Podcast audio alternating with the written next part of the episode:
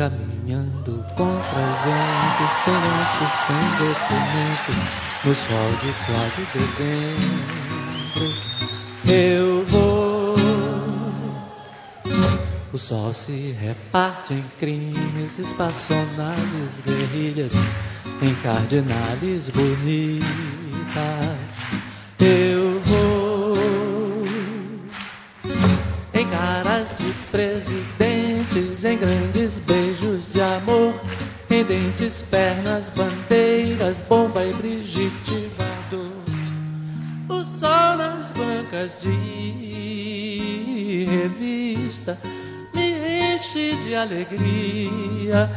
Preguiça. Quem lê tanta notícia? Eu vou por entre fotos e nomes, os olhos cheios de cores, o peito cheio de amores.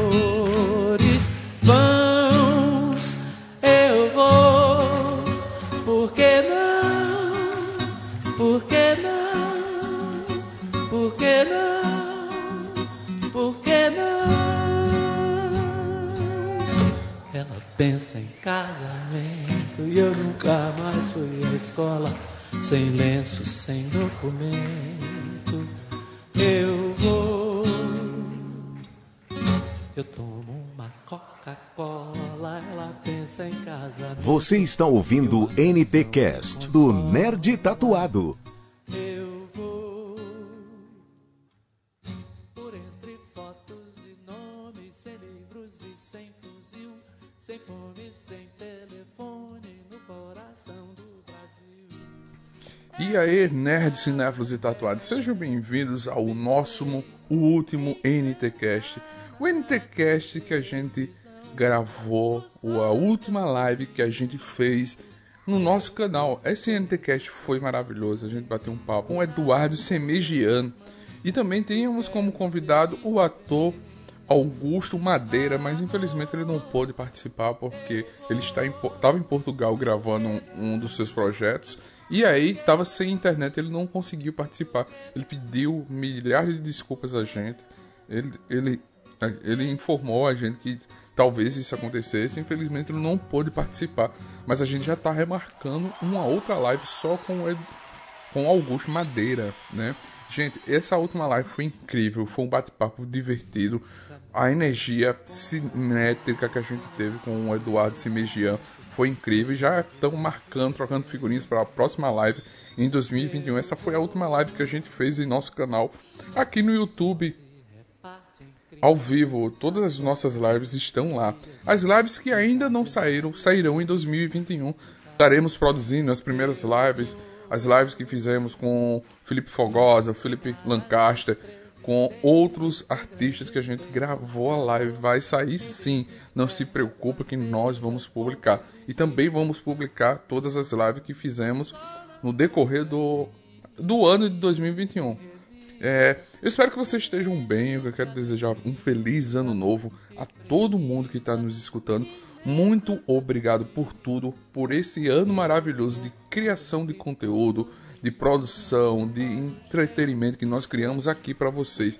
E mais uma vez eu gostaria de parar um, pouco a minha fala para pedir ajuda de vocês para 2021 a gente conseguir trazer mais conteúdos aqui para o canal. Nós temos o PicPay, que é picpay.me barra nerd tatuado que você pode contribuir se tornando assinante com a partir de R$ reais mensal. Nesse valor você pode doar, você pode assinar, fazer assinatura e doar. Ou então você pode chegar, ah, tô a fim de fazer uma doação, é, doar um livro pra gente sortear, um brinde ou algo, ou ser patrocinador do Nerd. Tá aí na descrição, nossos e-mails é nerdtatuado.gmail.com ou contato arroba nerdtatuado.com.br. E se você tiver afim também de mandar mensagem, e-mail, dizer o que achou dessa live, do que gostou desse podcast, dar ideias, sugerir convidados que a gente vai atrás e convide eles para participar aqui das nossas lives. E se lembrando que a partir de 2021 nossas lives ficarão no dia de quarta-feira. É, a partir da segunda semana de janeiro a gente tá de volta. Gente, muito obrigado e um feliz ano novo. Fiquem aí com esse maravilhoso podcast, essa live que a gente gravou com o Eduardo Semigian. Valeu, galera!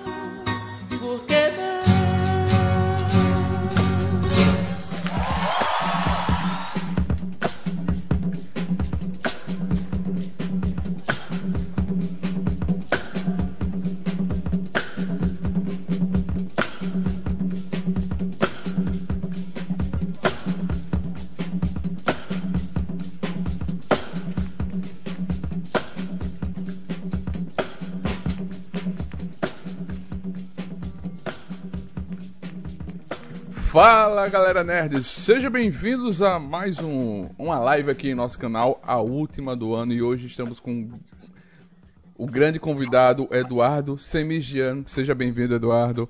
Tudo bom? E aí, boa noite, tudo bom? Faustino, Zé Renato, ouvintes e gente que vê também, né? Porque não é só ouvinte, né? o pessoal não está só ouvindo. É tudo bom? Tudo, tudo em ordem. Como é que como é que estão as coisas? Está tudo em ordem por aí? Ah, não, né? Tá horrível.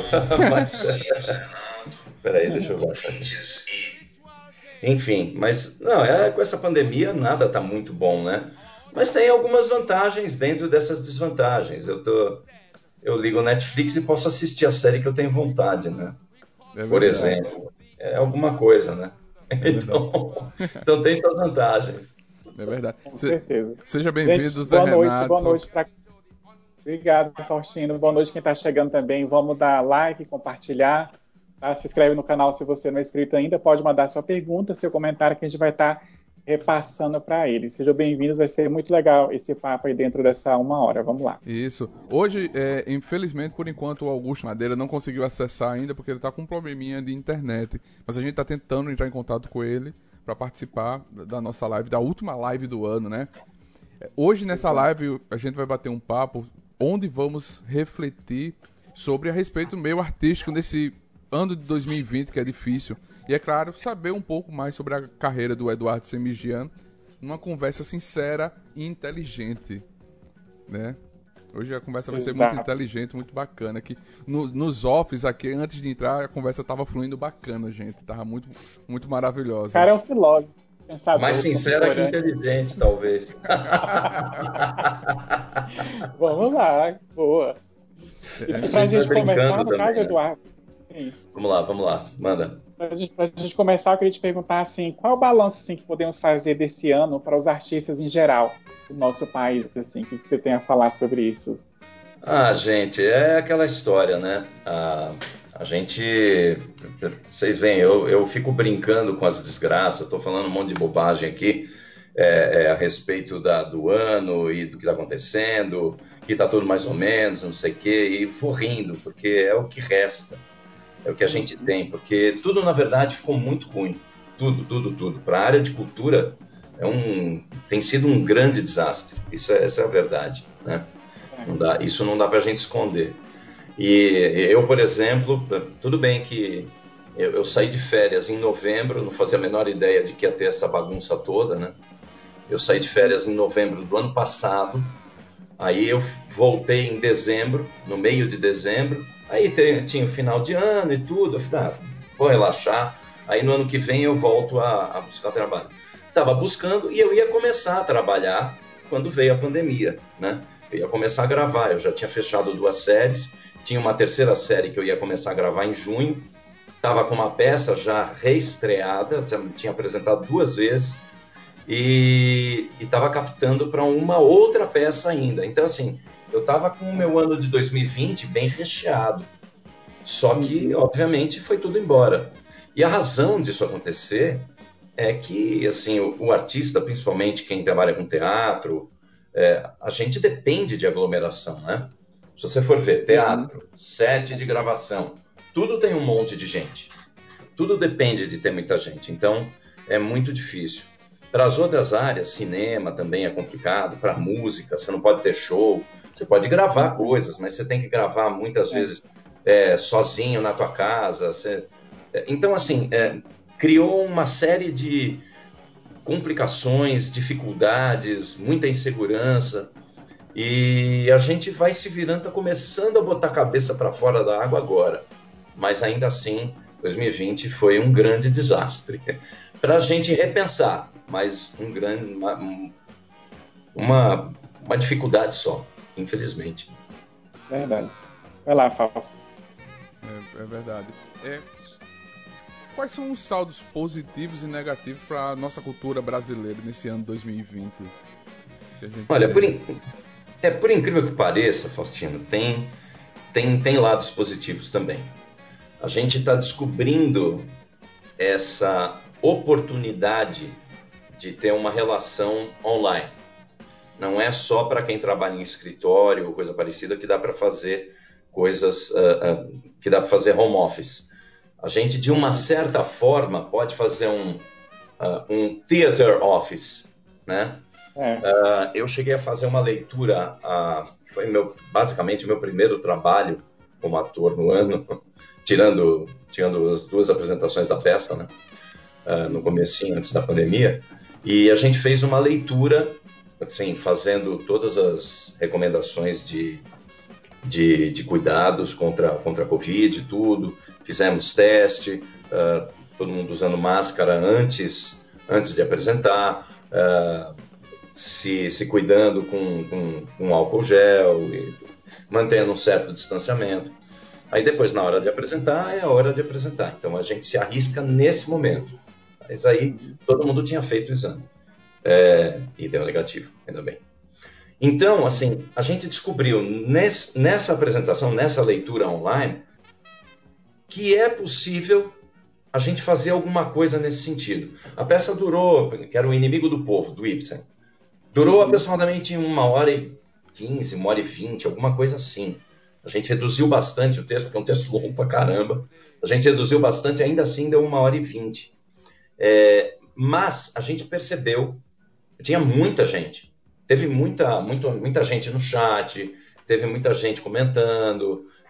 Tinha, no total, uh, deu, deu em torno de umas 400 pessoas que assistiram entre entrar e sair, né? Uh, a média deu em torno de 20 a 30 minutos de pessoas assistindo, uh, que é, uma, é um dado online importante, relevante. Então a gente resolveu continuar com esse trabalho e vamos fazer uma próxima, só que bem reduzida. Um texto que tenha de 30 a 40 minutos, que é uma coisa que a gente ainda vai discutir bonitinho. Mas isso aconteceu na música, isso aconteceu para a gente das artes plásticas, que na verdade são pessoas da, da performance, muitas vezes, uh, ah, para quem pinta ou para quem esculpe, é uma coisa, não muda muito, porque você pode fazer em casa, mas exposições não tem, mas você pode colocar online também. Então, assim, uh, uh, cinema, tem muita gente fazendo, tem gente fazendo cinema de casa, inclusive coisas na Netflix dá para ver. Tem um, uma série que é justamente de gente gravando em casa, né, que é muito legal, inclusive esqueci o nome agora. Então, assim, a arte ela está se reinventando dentro dessa dificuldade. Algumas coisas vão ficar, outras vão cair porque, porque realmente não dão certo. Mas tudo são tentativas. E a arte, ela é justamente isso. A arte é a possibilidade de você fazer tentativas, arriscar coisas.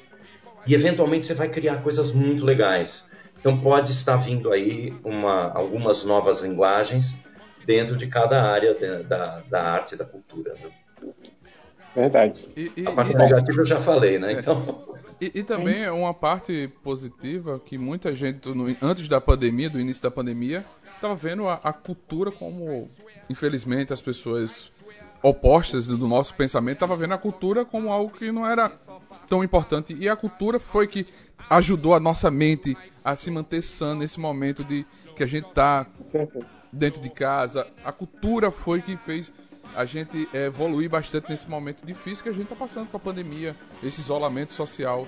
Se não fosse os artistas, o que seria da gente? É isso que a gente tem que levantar esse pensamento para frente. Os artistas são importantes, a cultura é importante, as pessoas que fazem arte são importantes e devem ser bastante valorizadas. É, tem, na verdade, na verdade, Faustino, tem, tem pessoas que não vão mudar de ideia mesmo assim.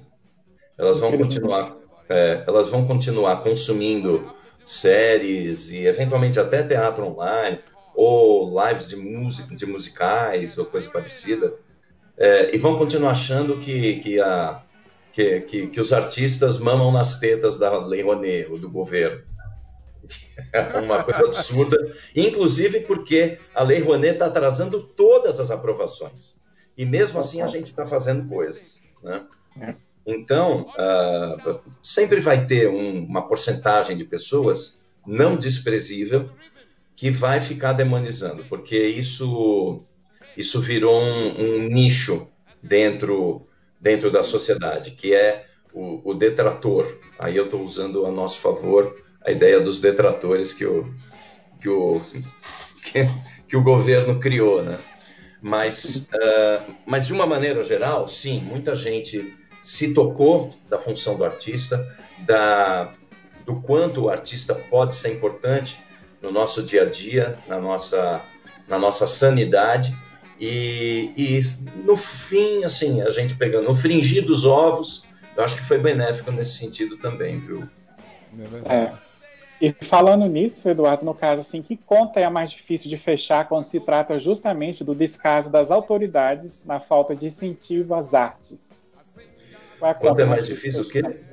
Não, não, entendi. Qual é a conta, que, a conta que é mais difícil de fechar, assim? Qual é o ah! mais difícil quando se trata das artes, valorizar isso vindo das autoridades governantes? É, então, cara, porque na verdade, assim, é, a grande coisa é que a gente tinha coisas a gente tinha coisas em parceria com o governo que funcionavam. Inclusive, a cultura ela traz lucro para o país. Isso é uma coisa importante para as pessoas saberem.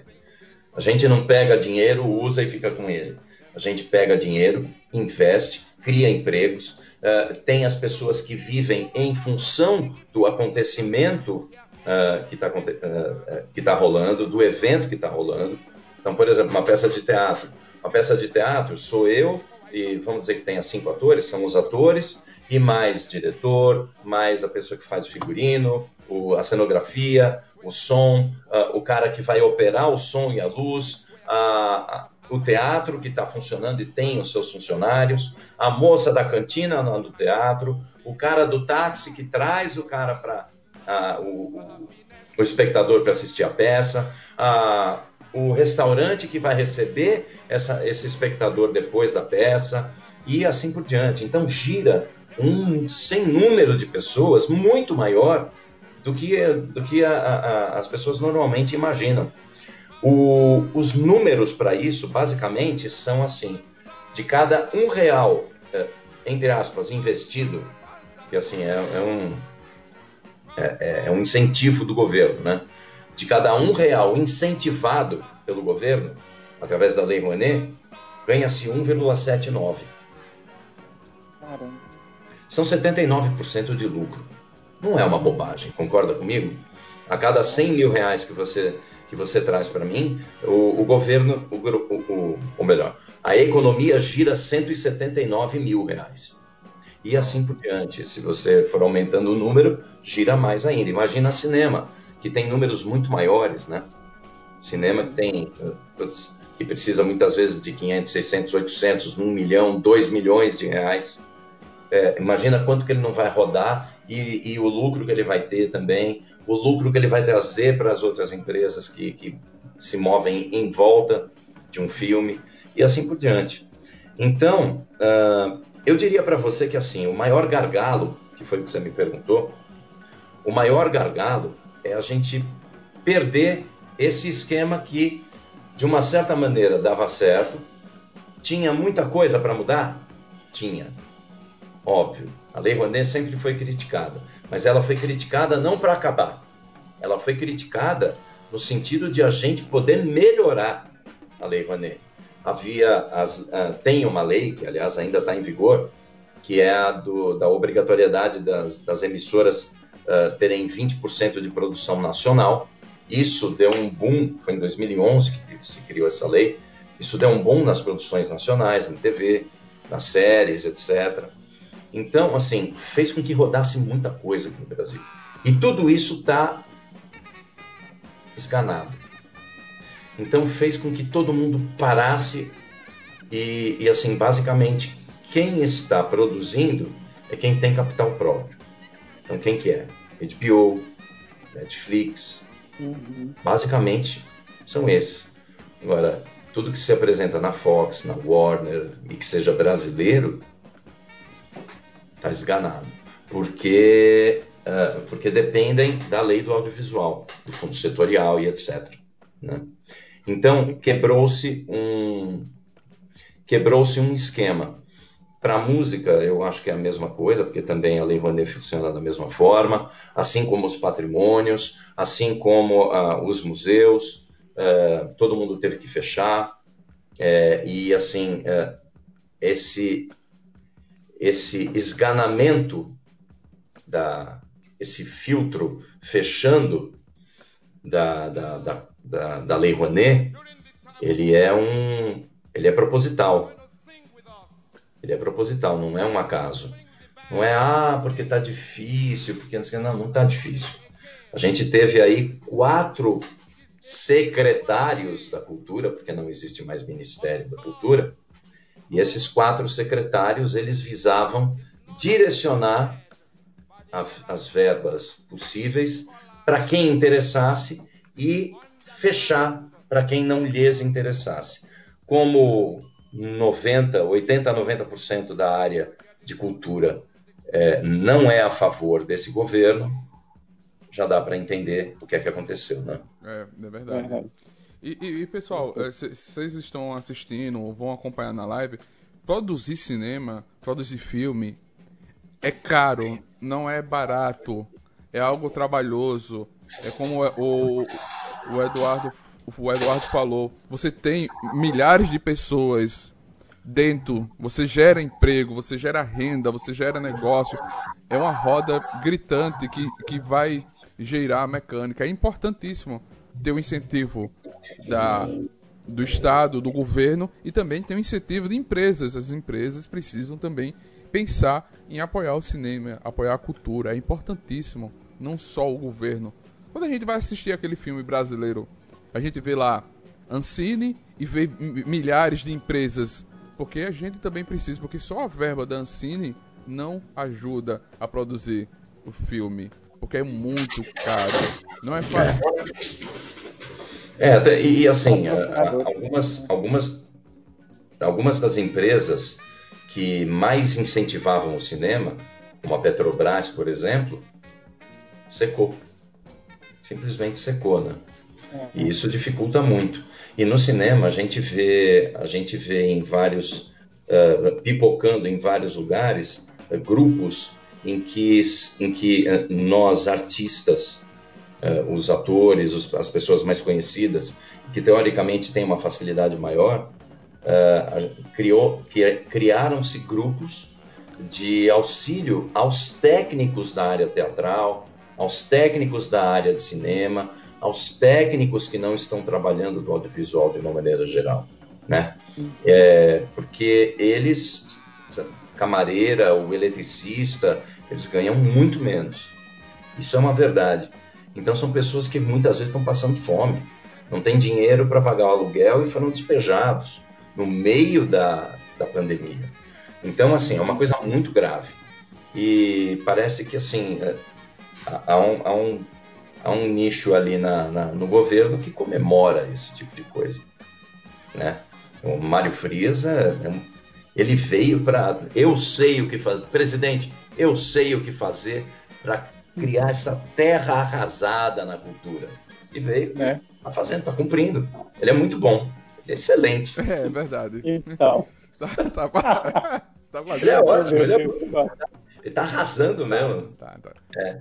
Além dele ser brega, né? Os vídeos que ele fez ali foi um tipo, mas tudo. É, se a gente for levar em comparação também, é, Edu, do caso, assim, ao ator que ele era, o profissional que ele era, que não era lá essas coisas também, com o que ele, ele está fazendo agora na é comparativo, né? Eu acho que só de malhação. Ele foi ator? Não, não, é, não é menosprezando, mas em comparativo aos artistas que a gente tem recebido, inclusive fechando o ano com você aqui, é, nossa, não tem entendimento, não tem compreensão do que é cultura de verdade. É igual a gente está conversando contigo, você é uma pessoa assim que a gente acompanha nas redes sociais, já seu fã há algum tempo, há alguns anos, a gente vê, você tem o um pensamento ativo, você expõe sua opinião, você é inteligente, igual coloquei no início aqui da pauta, é uma mente brilhante, uma pessoa que filosofa não só na teoria, mas leva para prática no seu trabalho. É o que falta muito isso. Hoje é muito blá blá blá, é muito mimimi e pouca prática, pouca atitude no que fazer em prol das outras pessoas. Né? Infelizmente, é isso. É, então, na verdade, assim, tem, tem uma coisa que eu acho que é importante. Uh, eu, tenho, eu tenho no Instagram, embora eu realmente não ligue, juro para vocês, gente, eu não ligo para número de seguidores, eu não ganho dinheiro com isso, então para mim realmente não faz diferença nesse sentido de, ah, eu tenho seguidores. Eu tenho lá 130 mil seguidores e, assim, é, eu não faço engajamento, eu não vou diretamente no meu maior público, que é criança e adolescente. É, uhum. eu continuo fazendo as coisas que eu acho que são importantes para o momento. Eu tenho um público menor que assiste as coisas que eu faço, mas são pessoas que refletem a respeito disso. E isso eu acho importante. A gente tem que se colocar justamente porque a gente tem essa chance e essa oportunidade de ter voz. Então, cada artista vai se manifestar da, da maneira como achar melhor. Eu não estou aqui para ficar uh, regulando quem tem que falar o quê, né? desde que não seja contra, contra a, a cultura. Né? Mas, uh, mas a ideia é que eu acho importante que as pessoas reflitam. Uh, então, temas lá, como, como você falou, né, Zé? é, vira e mexe fala assim: vamos falar sobre o silêncio hoje? Uh, vamos falar sobre o tempo? Vocês sabem o que é o tempo?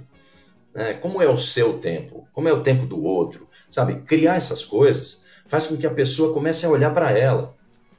Porque muitas vezes as pessoas elas olham só, querem saber do outro, do outro, do outro, querem assistir coisas para fora, para fora e não se olham para elas mesmas. E eu acho que isso é um grande problema. É, não que, que tenha que ser tudo sisudo e tal, até porque eu sempre brinco nas minhas lives, né? Quando eu não estou bravo. mas, mas, é, é, mas eu acho importante que a gente tenha esse diálogo, que a gente fale a respeito de, da gente, que a gente fale a respeito do outro, é, do outro não fofocando, mas assim, a respeito de compreender o outro, a, a respeito do mundo, a respeito do que está acontecendo no país, é importante que a gente converse, que a gente dialogue. E para isso que eu crio essas, esses vídeos que eu acho que são legais. É, é, ou, ou, então eu poderia simplesmente nem ter o meu, o meu perfil, porque ele não serviria para absolutamente nada, se não divulgar meu trabalho. Eu não estou trabalhando, então eu faço também para refletir, que aliás acho muito melhor do que divulgar meu trabalho. Verdade. Então, uma... Tem um pessoal, chega, um pessoal chegando aqui no. Uhum. Não, não é que assim. No chat, fala... Pode falar, desculpa. É que, não, é que eu ia falar o seguinte, que assim, se, se, se eu fico só divulgando o meu trabalho, mostrando as coisas que eu fiz, não sei o quê, fica uma masturbação, assim, é uma coisa eu, eu, eu, eu, eu, e, e às vezes me incomoda isso. Desculpa, era isso que eu ia falar. Né? É. Não, tá ótimo. Manda lá, nego. Tem um pessoal chegando aqui no chat falando live incrível, ótima opinião. A Araceli falando excelente, bateu palmas. Legal, gente. Vai se inscrever no canal, compartilhe o link aí. Estamos aqui. A gente falou, Eduardo, no caso você mencionou sobre os streams, a internet, aquela coisa toda. Ah, na pandemia, a gente viu que aumentou o número né, de consumo desse público, que são os streams, e também, consequentemente, um lado até, digamos assim, bom, aumentou o consumo de livros, de compras pela internet, por exemplo, de livros. Então, assim, a gente viu que a leitura aumentou. O que, que você pensa sobre isso nesse paralelo? Consumo, o aumento do streaming, mas também a leitura, por outro lado. Né? Que Bom, primeiro que, primeiro que é, você foi muito oportuno, porque eu citei um monte de, de artes aí e não falei de livros, né? eu falei da escrita. E a escrita é extremamente importante. Para quê? Para a gente estudar coisas teóricas, para a gente ler ficção, para a gente ver coisas clássicas, coisas mais recentes. É importante porque isso, isso ajuda a fazer com que a gente é, é, reflita sobre os temas que eventualmente esses livros tragam. É, dá um gás na, na, na, na área editorial é um troço extremamente importante, porque o brasileiro, via de regra, lê muito pouco, infelizmente, né? De vez em quando, inclusive, quando eu estava fazendo lá as aventuras de Poliana, que eu falava muito para a molecada, porque não tem jeito, né? É, basicamente, eu falava muito para a molecada é, é, eu, eu chegava e dizia, gente, vocês leem? Vocês sabem qual é a vantagem de ler? O cérebro é um músculo, igual, igual o músculo do braço. Você não exercita o músculo do braço, você não faz, não puxa ferro de vez em quando, você não corre, tarará. então, o cérebro também precisa ser exercitado.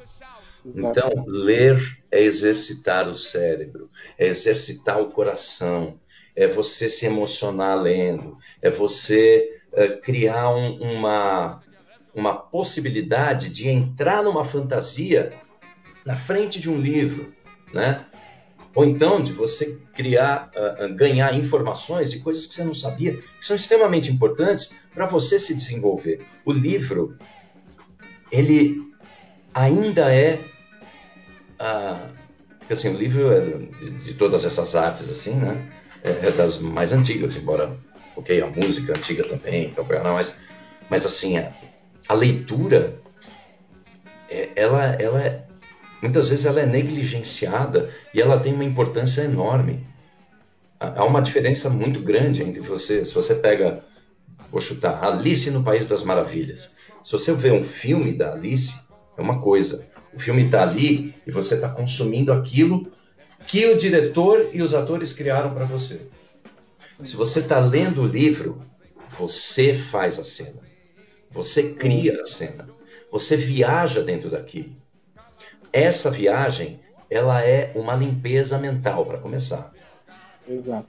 Porque a gente já tem um dia a dia que é muito complicado. A gente já tem um, uma situação que a gente está vivendo hoje que estressa todo mundo. Eu estou estressadíssimo. Uhum.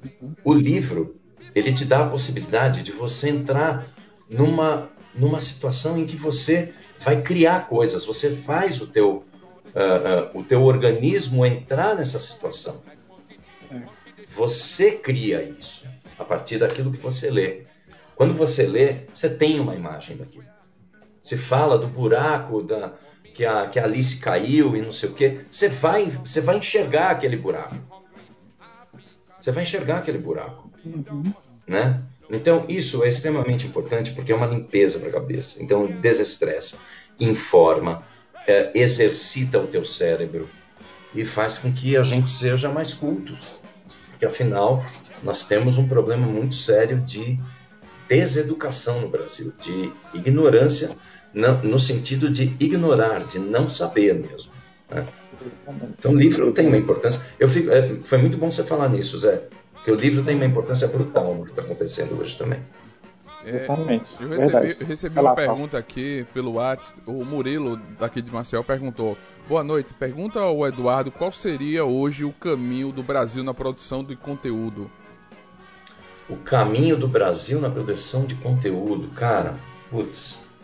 Olha, é uma, é uma pergunta excelente e muito difícil de responder, porque na verdade, assim, eu de cara eu já entro numa bifurcação, com ou sem governo, para começar, né?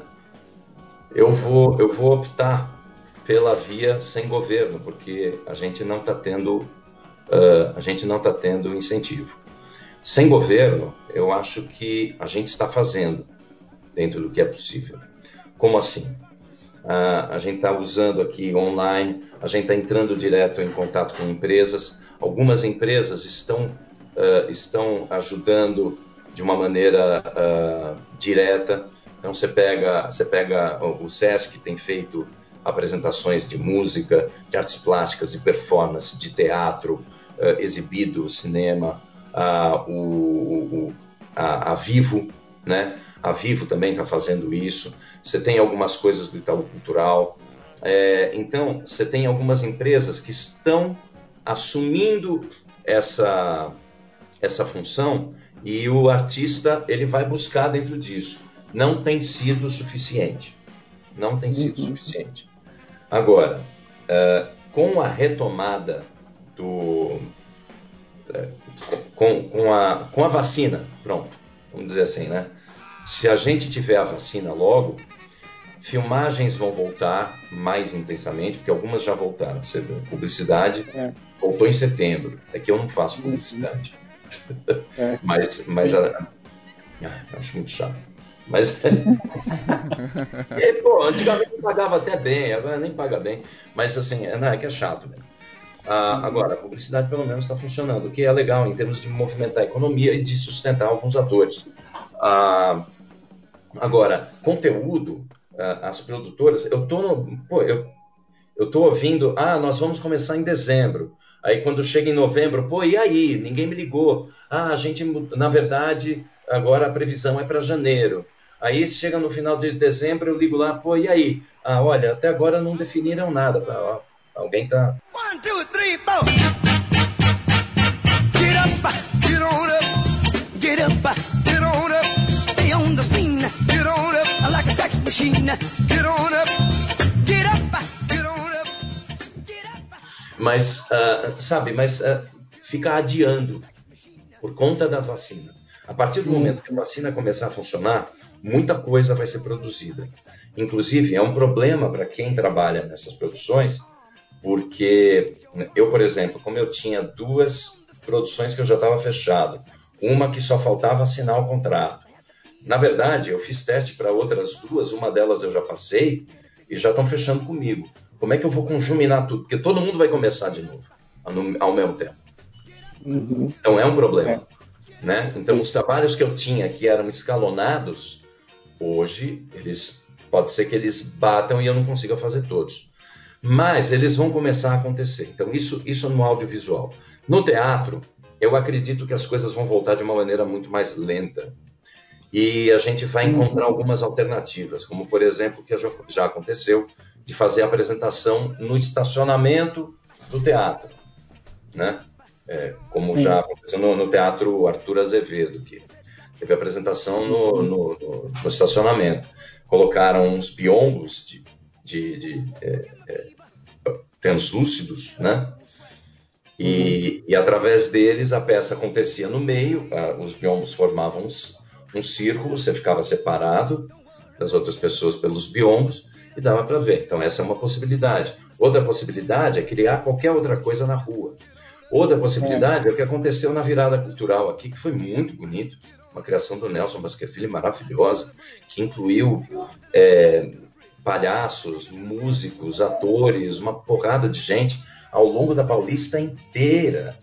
Uma coisa Uau. lindíssima, né? Uma coisa lindíssima. É, então, assim, a criatividade, ela está sendo muito exigida da gente. Tem algumas coisas que estão sendo feitas online e que tem uma, é, e que estão tendo alguma, alguma solução. E eu acho que com o tempo também vai aumentar. Podcasts estão sendo criados, eu mesmo fiz um é, uhum. que fala sobre diálogo. E, e assim, esses podcasts, é, eles também podem trazer alguma outra coisa num sentido artístico. Tem uma amiga minha que criou um, que é a Letícia Canavalli. Ela uh, ela tem, ela, ela, colocou, ela pegou sonhos dela e resolveu escrever e criar em cima dos sonhos. E ela Nossa. conta esse conto que tem 5, 10 minutos. E assim, é lindo, uhum. é lindo, é poético. Com o tempo, eu acredito que isso possa, inclusive, ser financiado, ganhar dinheiro também, ter edital claro. para isso. Né? Então, assim, os caminhos, não pensando em governo, hein? Estou falando de tudo sem governo. É, uhum. a gente pode realmente ter algumas possibilidades aí que, que nos deem a condição de. de oh, estão dizendo que eu tô parecendo que eu pareço o Lex Luthor. Eu adoraria fazer o Lex Luthor, meu amigo. Ou minha amiga, né? Karen, né? Karen. Então, é, mas assim, uh, adoro fazer vilão, é uma delícia. Mas, é, sabe, então assim, eu acho que a gente sempre vai achar um jeito de sobreviver, mas seria tão legal, mas tão legal que a gente tivesse uma, uma parceria com, com o governo, de forma que o Brasil ganhasse muito mais, de forma que a gente pudesse dar dinheiro para o governo, investir mais ainda em infraestrutura, não só na cultura, mas na saúde, na, na, na educação, na, no transporte, na segurança, em tudo quanto é lugar. Mas não, essa visão tacanha que a gente tem, não, porque a cultura é um bando de bandidos, é um bando de bandidos é uma, é uma cacofonia, né? Mas é, mas é, uma turma de bandidos, eles ficam mamando nas tetas da, da, da Rouanet, nas tetas do governo. Então, sabe, é, a gente tem que se virar de alguma outra forma até que isso passe. Um dia vai passar, né? O é. que não passa, lamento, é a cultura. A cultura não passa. Cultura é a identidade de um povo. A gente recria a identidade do povo a partir do momento que a gente tem esse, essa, essa interação com o público, seja qual for a área, seja numa leitura, seja no teatro, seja numa, numa arena com música, seja o que for. É, o, o Morelo colocou aqui: cinema de arte não seria um bom caminho? Só para complementar, ele colocou. É. Olha, o cinema de arte ele é sempre maravilhoso e ele tem sido feito. É, a questão é que assim durante a pandemia você não tem como encontrar. Então, uh, então o que foi feito na área cinematográfica nesses últimos tempos é muito menos em termos de quantidade. Não que seja ruim em termos de qualidade, mas, uh, mas a gente tem tido a gente tem tido filmes uh, artísticos, mais artísticos, menos comerciais no Brasil, que são muito bons. A gente teve muita coisa legal. E, e é. sempre tem. Teve um filme do, do, do, Guilherme Weber que eu fui assistir a pré-estreia. O Gui é companheiro meu lá da, do negócio, né, da série, da HBO. E ele convidou para assistir. E o filme é maravilhoso é, é, um, é uma trupe de, de atores no meio do, do, do sertão. É uma dureza, é uma escassez de tudo. De uma certa forma, lembra um pouco o que a gente vê hoje aqui. Né? Uma uhum. secura de, de, de, de, é, é, é, de recursos e, ao mesmo tempo, você vê uma humanidade, uma humanidade tão bonita, tão legal, tão, tão rica, é, você percebe que essa humanidade ela vem da, das pessoas, é. da natureza, da relação entre as pessoas e da relação das pessoas com a natureza. É, isso, isso tem acontecido, viu, Faustino? É. É, é, eu sei que não foi você que perguntou. Como é que é o nome da pessoa? Morelo. Morelo. Morelo. Morelo. Então, então é, eu acho que a tendência é que haja mais, inclusive, a partir do momento que a gente tiver uma, uma liberação dessa situação toda, porque tem muita coisa que muita gente, tenho certeza, que muita gente está escrevendo roteiros, escrevendo livros, escrevendo coisas, assim como tem muita gente fazendo podcast, tem muita gente fazendo, tem muita gente escrevendo coisas novas. E o cinema vai voltar e vai voltar com tudo, vocês vão ver só. Com certeza, temos.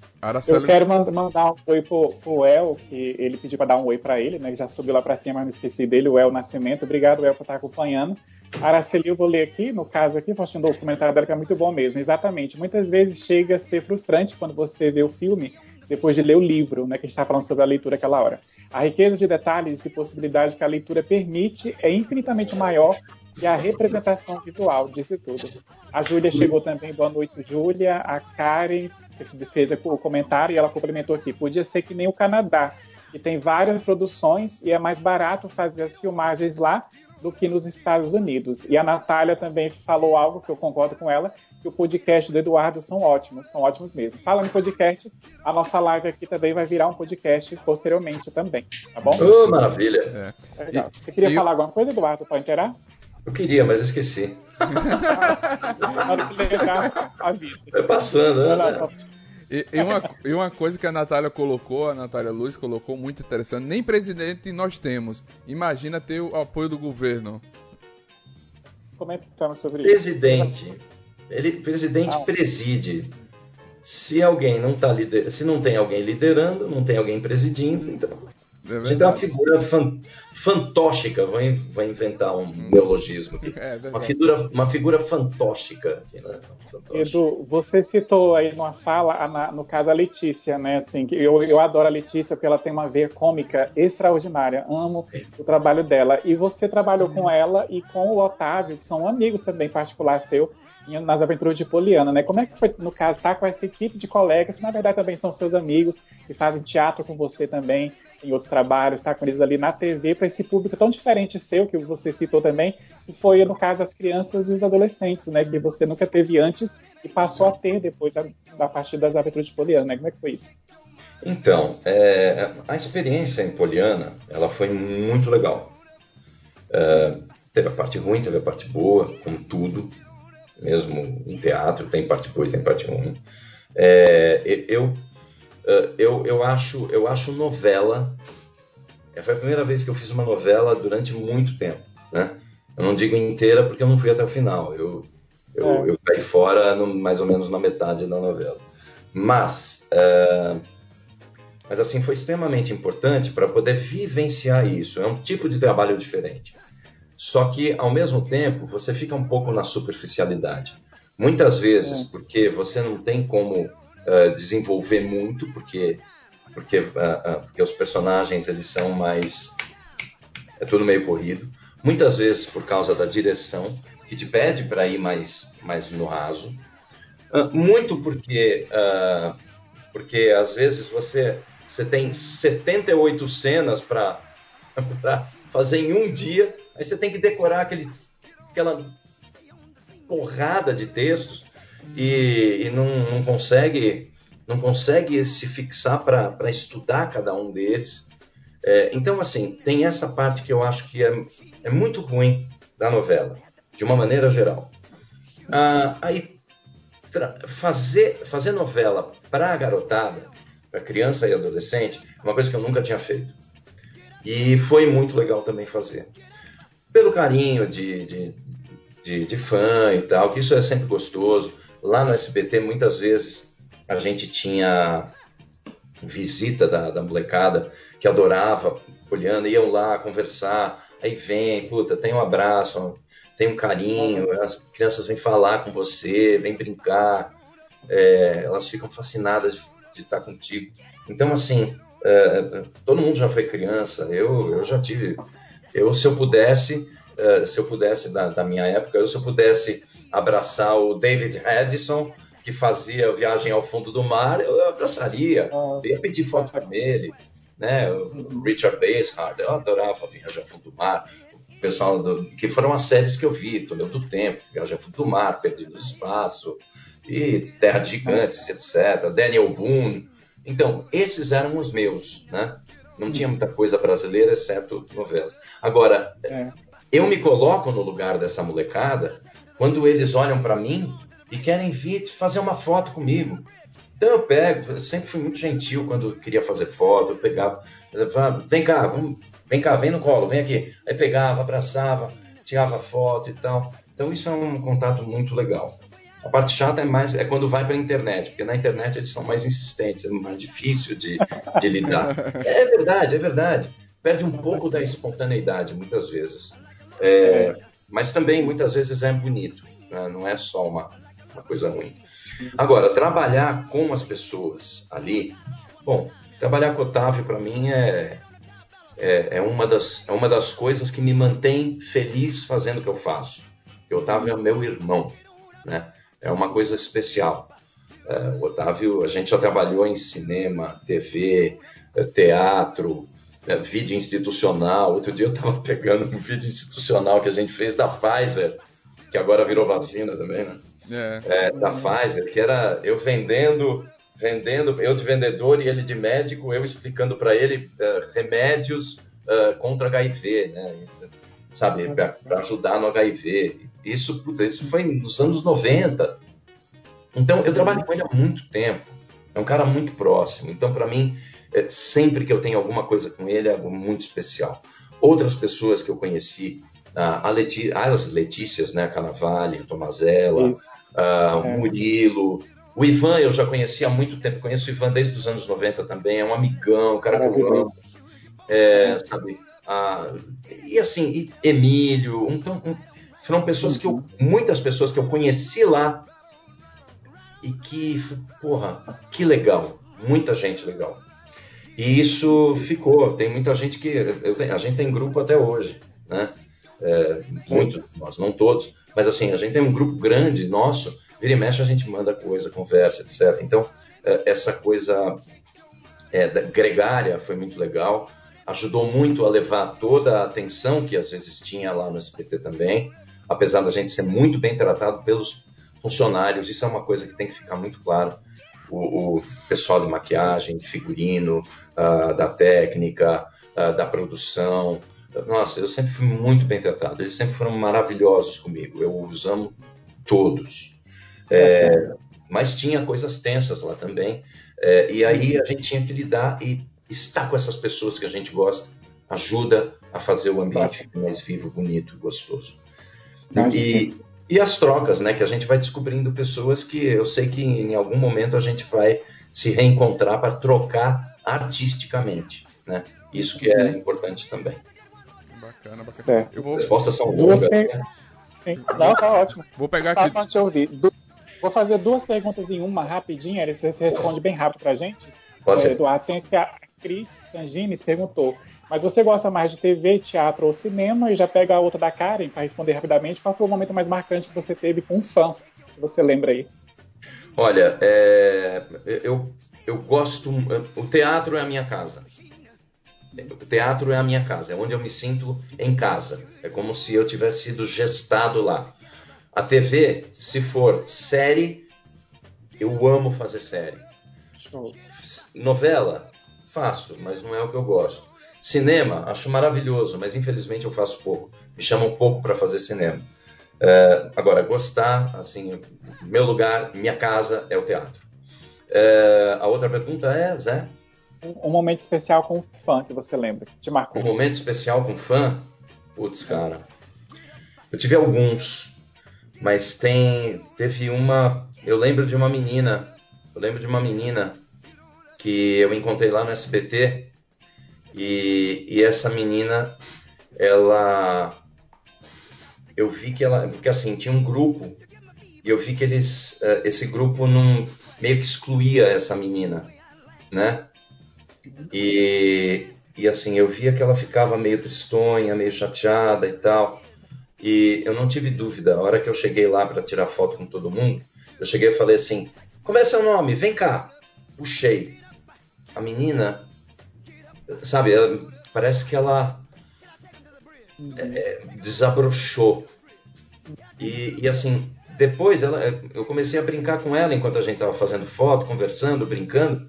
E a menina era super divertida e tudo, era, mas ela estava cabrunhada lá porque, justamente porque porque o, o grupo tava meio que meio que deixava ela de lado ali assim sabe e eu acabei fazendo inclusive depois com que assim o grupo inteiro viesse ela junto então, assim abraça vocês dois sabe aquela coisa? Então assim isso de, de juntar é, de dar a chance de uma criança poder se sentir inserida quando ela não se sente normalmente é, eu espero que tenha continuado depois né porque vai saber. Mas é, eu sinto que aquilo lá, de alguma forma, fez com que ela, ela ficasse mais feliz, mais, mais viva, com que ela respirasse. Isso foi um momento importante de fã. Desculpa, essa foi longa. É, é, bacana, bacana. Eduardo, é, divide com a gente agora. Divide com a gente a experiência na produção internacional, como, por exemplo, Sense8, como foi essa produção com as irmãs. É, deve ter sido incrível essa produção. Cara, você sabe que assim, a, a, minha primeira experiência internacional em, é, em, é, em, em, cinema, em audiovisual de uma maneira geral, foi em cinema, na verdade. Foi em 2008 que eu fui gravar ensaio sobre a cegueira, do Fernando Meirelles. Adoro esse filme, esse filme é incrível. Então, eu costumo, eu costumo brincar que assim, eu não participei do filme inteiro, mas eu participei da primeira cena. Então o povo não tem o direito de esquecer. que é quando o cara fica, fica preso no carro, ele fica cego e eu vou lá ajudar. Sim. Então, assim, foi a minha primeira uh, experiência, fala, uh, um texto em inglês, inclusive. Foi maravilhosa, foi super bem tratado. A produção era canadense e brasileira, né? Que era o O2 e mais os canadenses. Foram super gentis, foi uma maravilha. Aí depois eu ainda fiz Lilyhammer, eu não vou falar todas, eu vou falar três que eu gostei muito. Essa do, do sobre a cegueira, Lilyhammer, que é, que é um, que é um spin-off do é o spin-off do Família Soprano, que é, que é uma comédia que não tinha nada a ver com, Família Soprano, exceto o personagem em si. E que foi uma cena só também, mas eu também fui super bem tratado, foi uma maravilha. É uma cena maravilhosa para o meu portfólio, inclusive, porque tem texto pra caramba ali. É, e a experiência no Sense8, Cara, é, na verdade, eu trabalhei só com a Alana. A Lili não estava na produção. O, o... A, a Lili fez. É, ela tá, a Lili estava fazendo a cirurgia, ela estava se recuperando da cirurgia. É verdade. É. é ela estava se recuperando da cirurgia. Então, só a Lana estava na produção. Só ela veio para o Brasil. E, cara, foi uma loucura. Eu tenho uma história muito interessante a respeito da, da minha participação no Sense8, porque uh, pouco antes, na verdade, um mês e uns dias antes, eu tinha operado de câncer na tireoide. Eu estava proibido de gravar. O médico disse claramente: você pode simplesmente desfalecer a qualquer momento. Uau. Porque você não está tomando o seu, o seu remédio, o, T4, que é o hormônio formado pela, pela tireoide, porque eu não tinha mais tireoide, afinal. Né? É, e eu fiz, eu fiz uma leitura de Shakespeare com a, com a Mika Lins, no dia 23 de abril, que era o aniversário de Shakespeare. Fiz a, a participação, fui para o Rio de Janeiro, fiz a participação no Minha Mãe é uma Peça, no, no, dia, no dia 19, uns dias antes da, da leitura, e no dia 4, 3 e 4 de, de maio, que era um mês e pouquinho depois uh, da, da, da, cirurgia, eu gravei o Sense8. E eu fiquei ali no caminhão, naquele caminhão de som, na frente. Eu nunca tinha ido na parada gay. Eu não sou, eu não sou muito de multidão, exceto futebol. é, e assim, eu fui lá, é, foi uma coisa, quando eu subi, que eu olhei aquilo, eu falei, cacete, eu que vou ter que apresentar todo mundo aqui, né? Foi um troço muito louco. E eu tinha muito receio, porque eu não sabia como as pessoas iam receber a minha interpretação. Por quê? Porque eu fiz uh, uh, no teste um gay, assim, eu fiz, soltei a franga, fiz um gay super afetado, super brincalhão, super se soltando, com voz fina, brincando. Eu me soltei mesmo. E eu tinha receio de que, porque assim, eh, eu não sabia como iam me receber. Tinha um milhão de pessoas ali. E a recepção foi tão legal. Foi tão legal. Que, assim, eu, eu quase chorei no meio da cena, assim. Quando eu vi que todo mundo respondia quando eu falava com as pessoas. E aí conhecer todos os sensei ali também, putz, tem alguns, eu fiz, eu fiz mais amizade com, com o Pontio, que, que é o Alfonso Ferreira, fazia o Rebelde, é, com a Erendira, que fazia a, a amiga do, de, dele, né, do, do Pontio e do, do Miguel, que era, esqueci o nome do, do personagem do Miguel. Mas, uh, sabe, e assim, a gente, curiosamente, os dois mexicanos, né? Sim. Eu fiz muita amizade com os dois, eu tenho contato com eles, vira e mexe, a gente se fala ainda hoje. Que, que legal. E foi, e o trabalho com a Lana foi maravilhoso, porque ela vinha, pedia, eu falei, isso, isso, vai embora, vai, vai, vai, vai. E aí vinha, entrava na cena, sem entrar na, na, no quadro, né? E pedia, e entrava, vai, vai, vai, vai, vai. Então, era uma coisa muito legal. Foi muito divertido. Foi uma das coisas mais divertidas da minha vida, mesmo. Que bacana. Então valeu sobre a pena meu me arriscar. Não desmaiei. Graças a Deus. e no fim das contas também eu tô ótimo até hoje. Não tem problema nenhum, tá tudo, tô tudo recuperado. Falei, e, sobre a, sobre a série O Negócio da HBO, é, no caso, Edu, conta pra gente um pouco desse trabalho, assim, que foi uma série bem polêmica, né? E você pode estar na, em quatro temporadas dela, né? O Negócio, é, assim, é a, em termos das séries que eu fiz todas, tem algumas que eu fiz que são maravilhosas é, e que eu adoro, mas assim, o negócio é, a menina dos olhos, sabe aquela coisa? Foram quatro anos gravando, foram quatro temporadas gravando, mas na verdade a gente teve sete anos entre a primeira temporada e a última temporada. E sempre que a gente reencontrava era uma maravilha e, é, e lamentamos profundamente quando acabou o negócio, justamente pelo fato de ser tão polêmica, ela tem, ela tem um, um lugar especial, eu acho, na TV, porque ela buscou uma coisa que as pessoas têm um certo receio de falar, ficam meio assim, mas ao mesmo tempo é muito tentador, porque é muito uh, chamativo, né? E na verdade a, a, a, série fala de coisas muito legais. Ela coloca a questão da mulher e da, e da posição da mulher na sociedade para você repensar. É, e, e, houve uma evolução ao longo das quatro temporadas, em que, primeiro, eu lembro que tinha uma coisa que era muito as três personagens principais.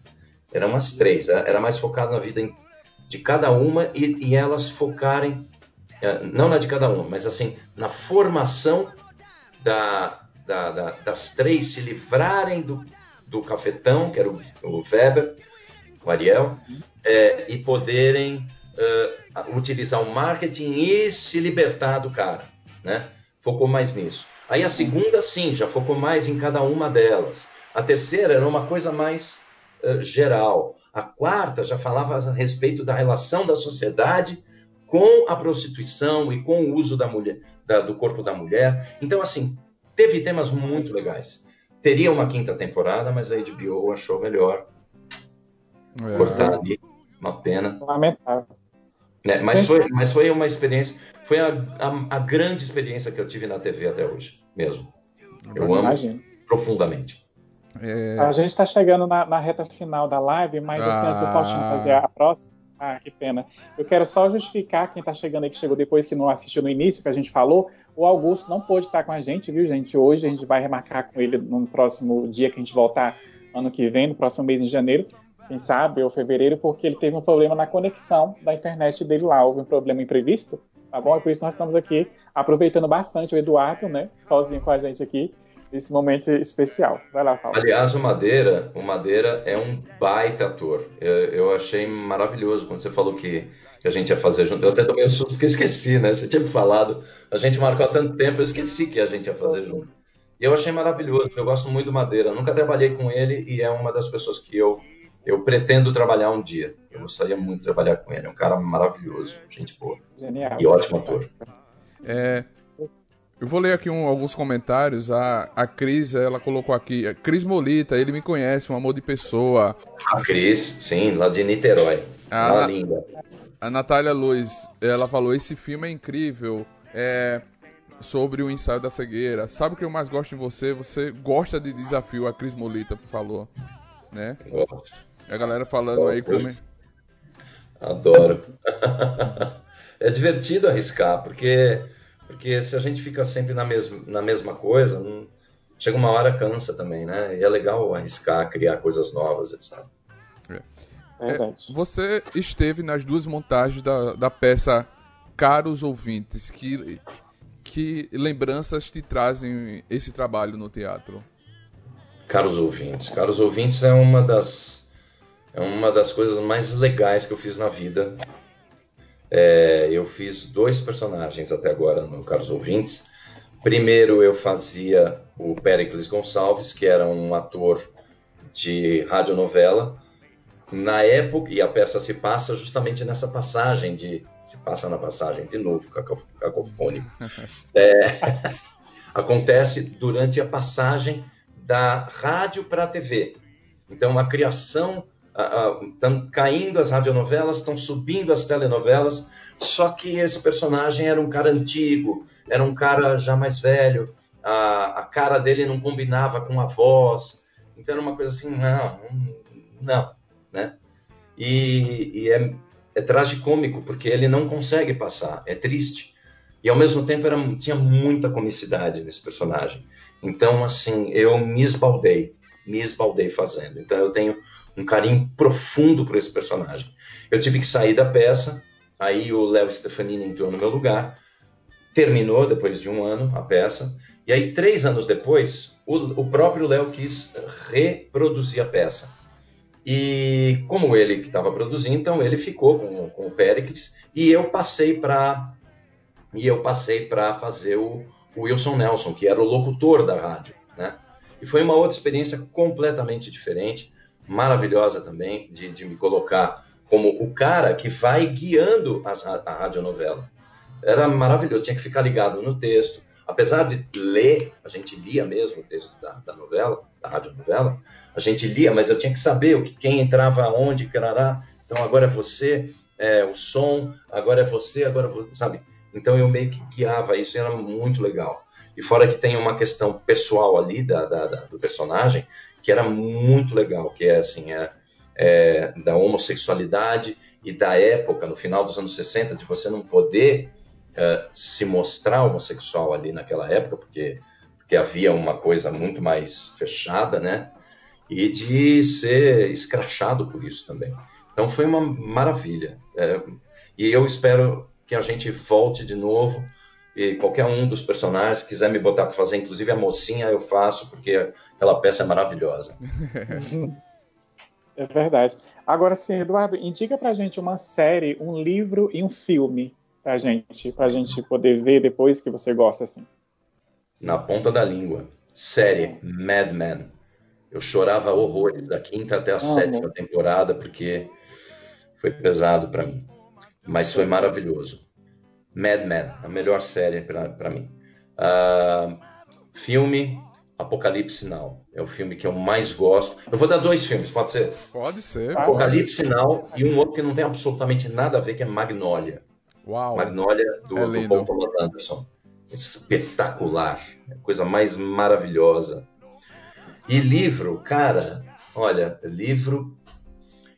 Eu amo um livro do Saramago, que é O Ano da Morte de Ricardo Reis, que eu inclusive falei hoje com uma amiga a respeito do livro. Então, O Ano da Morte de Ricardo Reis, vou dar dois também. Pode. E Notas do Subsolo, do, do Dostoiévski. São os dois grandes livros, e assim, nem são, eh, objetivamente, nem são os dois autores que eu mais amo, mas são os dois livros que eu mais gosto. Ótimo. Fica aí. Vai lá, Falei Jorge. tudo, né? Os três? É. Estamos chegando já à nossa reta final, né? Felizmente, pessoal. Ah, a gente adorou esse, ba- esse bate-papo incrível, né? Tem muitas perguntas aqui, a galera participou muita, muito aqui no nosso chat, foi incrível demais, né? Joia. A galera mandou altas perguntas aqui que a gente não conseguiu fazer todas, mas a gente agradece a todo mundo que comentou, que participou aqui na nossa, no nosso bate-papo, foi incrível. Conhecer você, Eduardo, é, é uma aula de sabedoria, de Ah, emoção, de, de criatividade, de conhecimento. É muito, muito bacana ter você aqui com, nós, com a gente nesse bate-papo. Eu quero agradecer muito de coração por, por essa oportunidade de você estar aqui fechando com chave de ouro as nossas lives. Que Demais, honra ter você verdade. aqui. Muito obrigado. Eu que agradeço profundamente. É, o, Zé, o Zé entrou em contato comigo já faz tempo, né, Zé? Foi, foi o quê? Um mês e meio antes, dois meses? Então eu achei. Tanto é que eu elogiei, eu falei assim, putz, que legal, né? Organizado. Já tá marcando para daqui a dois meses, ok, vamos embora. É, agora, é, eu quero fazer uma outra live com vocês depois, para falar a respeito de, Por favor. de séries e desenhos dos anos 70. Vamos fazer. Eu sei que vocês adorar. gostam. Eu adorar. Eu Eu amo. vou adorar, com Vamos, vamos sim. Tem muita coisa para falar a respeito desse assunto. E é muito divertido. Já tá Bem fechado. demais, assim. Ah, é só marcar, gente. A gente não vai perder, a gente não vai perder contato, vamos continuar se falando com certeza. Estamos lá nas redes sociais. E assim, gente, eu quero agradecer vocês que acompanharam, que mandaram perguntas, comentaram. Claro, em especial agradecer essa receptividade que o Edu teve com a gente, assim, de atender a gente com o maior carinho, como sempre, ali no dia a dia, conversando, acertando, ajustando as coisas. Assim como o Augusto teve também, mas infelizmente não pôde estar aqui. E numa próxima live, a gente cria um tema específico, no caso, para falar sobre aquilo, porque hoje a gente queria falar de vocês, a gente queria saber da opinião de vocês, como foi o ano de vocês, que assim como, como para todo mundo foi muito complicado, foi difícil, então a gente queria saber esse balanço né, na mente de vocês, na opinião de vocês, que é tão importante para a gente, e saber um pouco mais da carreira de vocês. Mas a gente queria depois uma próxima, justamente nesse tema que eu me lembro que você chegou a mencionar, né, que você gosta, no caso, dessa pegada, assim, desses desenhos, essas séries, assim, também, porque, gente, o, o Eduardo, ele é um nerd, né, ele é um, um geek, assim, uma pessoa super aprofundada nesses assuntos, e vai ser um prazer compartilhar esse assunto contigo, vamos marcar sim, com certeza. Aí eu faço a minha imitação de Bibo Pai e Bob Filho para vocês. Uau! Gente, é, você falou disso que eu falei. Eu que quero agradecer vocês, agradecer todo o pessoal que assistiu, foi um prazer. Eu vi algumas das mensagens aqui, fico super feliz. Queria mandar um beijo para todo mundo. Super obrigado, obrigado para vocês. Faustino, Zé, vocês foram maravilhosos. Obrigado, Oh, gente. Um obrigado. prazer enorme, quero voltar mesmo. Valeu, valeu. Muito emocionado. Até Gente, é o mês que vem, a gente volta, o mês que vem, né, Faustino? mês que vem a gente tá de volta aqui trazendo mais lives, mais conteúdos aqui pra vocês. Não se esquece de seguir a gente, de se inscrever no canal. Seguir o Eduardo, tá aí uma tagzinha embaixo com as redes sociais dele. Vamos colocar aí na descrição aí do, do podcast o seu próprio podcast também nas redes sociais pra gente divulgar. Em tudo. Diplomacia e arte. Olha aí. Lá no, no Spotify. Diplomacia e arte. É isso aí. Bacana, bacana, Excelente, gente. Vai lá. Muito obrigado por vocês estarem assistindo a nossa live até agora. Fiquem com Deus. Se puder, quando sair, se precisar, usem máscara, álcool gel e vão tomar a vacina. É importantíssimo. Por favor. Chegue logo. Gente, Feliz, a- Feliz Natal, gente. feliz, Feliz, Natal, Ano Novo. Beijo. feliz ano novo também. Um bom 21 para todo mundo, que seja mais vivo. É isso aí. Vamos posse. E mais cultura pra todo bem. mundo, mais arte, mais amor. Ó, Viva. Por favor. Olha. valeu, gente. Beijo, gente. Que a força, Valeu. Valeu. E que a força esteja com vocês. Boa noite, galera. Vamos encerrando aqui. somebody to stand by you when the night has come and the land is dark and that moon is the only light we'll see. No, I won't be afraid. No, I won't shed one tear. Just as long as your people